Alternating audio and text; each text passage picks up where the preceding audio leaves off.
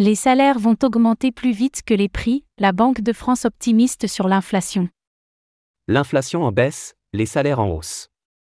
C'est la prévision optimiste de la Banque de France, qui envisage des contraintes économiques diminuées pour les particuliers d'ici à 2025.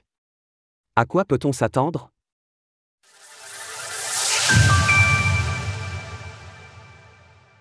La Banque de France prévoit une évolution favorable de l'inflation. François Villeroy de Gallo, le gouverneur de la Banque de France, s'est exprimé hier au micro de France Inter.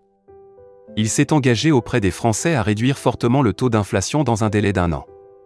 C'est non seulement une prévision, mais un engagement. Nous allons ramener l'inflation à 2% d'ici 2025 au plus tard.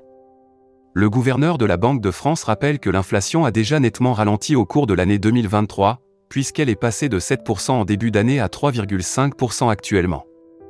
Par ailleurs, la croissance remonte, et cela sera durable, toujours selon François Villeroy de Gallo.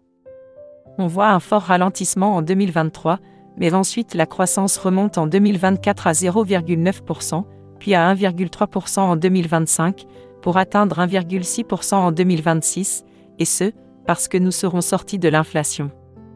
Salaire en hausse, inflation en baisse. La Banque de France estime donc que l'inflation aura suffisamment ralenti pour que les hausses de salaire viennent enfin la compenser.